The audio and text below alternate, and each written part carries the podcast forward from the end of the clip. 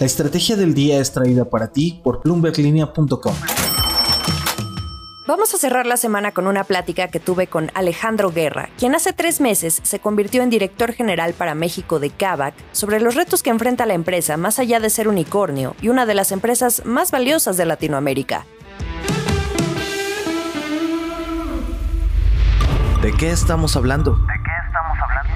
Hace justamente un año, primero de octubre de 2020, Kavak se convirtió en el primer unicornio mexicano. ¿Qué significa? Como decíamos en el episodio anterior, este ansiado título entre el ecosistema de startups significa que una empresa alcanza un valor de más de mil millones de dólares, one billion si lo decimos en inglés, y es relevante por el tiempo en el que lo logran. Es como un sello de su potencial, una confianza de los inversionistas. Mientras una empresa transita por alguna de las etapas de su proceso de levantamiento de capital para seguir creciendo y consolidarse, fue todo un hito porque a México le tomó tiempo ver a su primer unicornio. Si comparamos otros que han ido surgiendo en la región o en el mundo desde hace años. A septiembre de 2021 hay más de 800 unicornios alrededor del mundo y México solo tiene cuatro.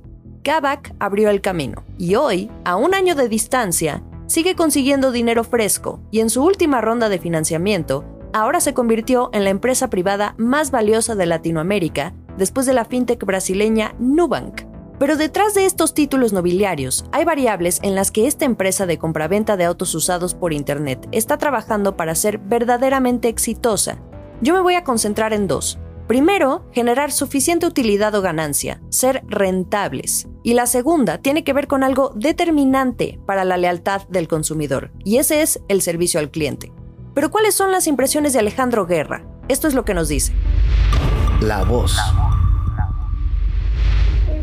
Oportunidad ahorita es muy enfocada, Jimena, en, seguir mejorando la experiencia de nuestros consumidores. Hemos crecido de manera bastante acelerada y no estamos dando la experiencia de la cual nos queremos sentir orgullosos. Estamos muy enfocados en reorganizar nuestra estructura interna y muchos de nuestros procesos para asegurar que todo va customer first eh, a medida que una empresa crece, es precisamente eh, el cuidado del cliente, el customer service, ¿no? Lo que tiene que cuidar. Y muchas veces eh, nos topamos de repente con comentarios en redes sociales de clientes molestos o de que algo no ha salido bien con la transacción. Pero ¿cómo resuelven este tema con la comunicación con los clientes? ¿Qué tan contentos están con Kavak a medida que se ve que Kavak crece y crece, pero por otro lado tienes a clientes que de repente pueden decir, pero ¿cómo? Si a mí mi coche no está bien. ¿Qué puedes decir sobre eso. Un poco lo que nos pasa hoy es, va muy rápido el crecimiento del negocio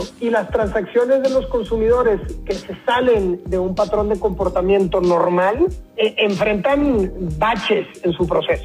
Dame un ejemplo de estas transacciones que pudieran salirse fuera de lo normal. ¿A qué te refieres? Un consumidor eh, compra un auto con nosotros. Tenemos una garantía de 7 días o 300 kilómetros en donde el consumidor puede intercambiar mi vehículo eh, a su placer sin que nosotros preguntemos absolutamente nada. Bueno, si eso sucede eh, en los primeros siete días y el auto estaba financiado, de repente nos tardamos algunos días en modificar eh, el crédito automotriz al auto correcto. Y entonces el consumidor se queda incómodo porque pues, está haciendo algo que está dentro de nuestros procesos, pero nosotros no tenemos la velocidad dentro de la expectativa del consumidor para entregarle esa experiencia fenomenal. otro ejemplo sería uh, un, un trading el consumidor tiene un auto hoy que nos quiere vender y quiere comprar un auto ese mismo día. Vale, perfecto. Para poder comprar un auto en ciertas entidades, nosotros necesitamos tener la baja del vehículo. Eh, en algunos estados, como Nuevo León, para poder hacer la baja la tiene que ser el vendedor del vehículo, no la puede hacer un tercero. Entonces, si el consumidor nos quiere vender y llevarse un auto el mismo día,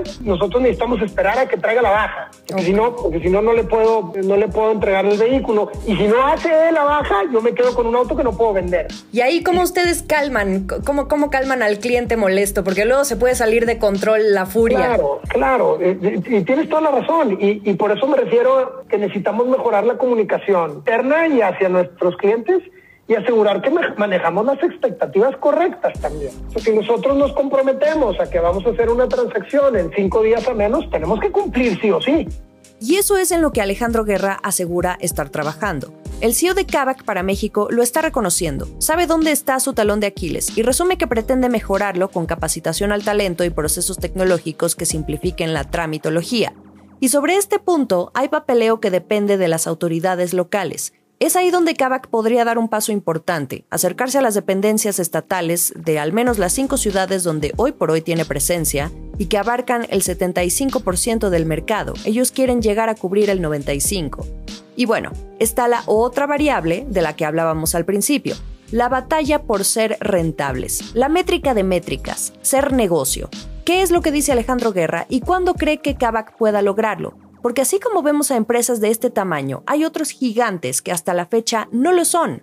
Uber, con el gigante que es y con los años que tiene en el mercado, aún batalla para que su balance cierre en positivo, tras una década quemando millones de dólares. En el caso de Kavak, ¿qué tienen que decir? No somos rentables aún eh, por la etapa de crecimiento en la que estamos, en donde se reinvierte gran parte de lo que estamos generando. Sin embargo, desde nuestro credo y nuestra misión, queremos ser una empresa con world class economic, en donde nosotros nos tomamos muy en serio que no vamos a despilfarrar, que, nuestro negocio es al final un negocio, que todo tiene etapas y que hay la etapa de crecimiento y que hay la etapa de inversión, pero tiene que llegar también la etapa de la rentabilidad. Entonces, somos muy ordenados en el gasto. A, veces en periodos de mucha aceleración tenemos que apostar. En otros toca regresar un poquito al orden, al control. México es hoy el mercado más importante de y, y a mí me encantaría que fuera el primero en ser rentable. Y en eso tengo que trabajar. Al final, Alejandro Guerra dice que por algo los inversionistas los están respaldando, porque creen que en un futuro próximo serán rentables. Pero mientras eso sucede, no está de más recordar que Kavak ya no es la única empresa en este mercado de autos usados y cada vez enfrenta más competencia, no solo en México, sino en la región, a la que ya se está expandiendo, que es Latinoamérica. Los invito a cerrar la semana con más información en bloomberglinea.com. Que tengan un gran fin de semana y nos escuchamos el lunes. Esta fue la estrategia del día, escrito y narrado por Jimena Tolama, producido por Arturo Luna y Daniel Hernández. Que tengas un día muy productivo.